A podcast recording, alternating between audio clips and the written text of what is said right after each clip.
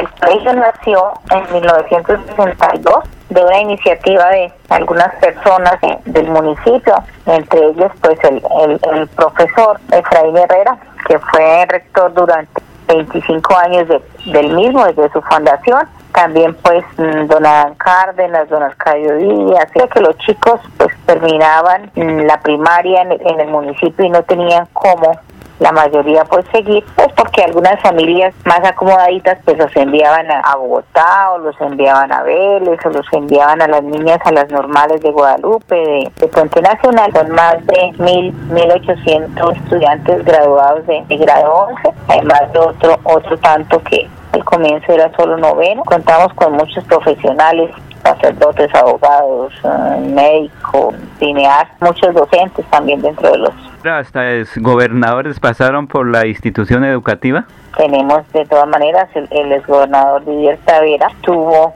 en el colegio, no es egresado, pero es hasta grado séptimo, octavo, que ya por un traslado de, la familia de él para la ciudad de Bucaramanga, pues él se graduó en, en, Bucaramanga, pero también estuvo en nuestras aulas. Pues. ¿Y también una tía del señor actual gobernador fue docente ahí en el colegio? La profe Elia Hurtado de Roncancia, y ella es hermana de la madre del señor gobernador. El profe fue docente durante toda su vida laboral acá.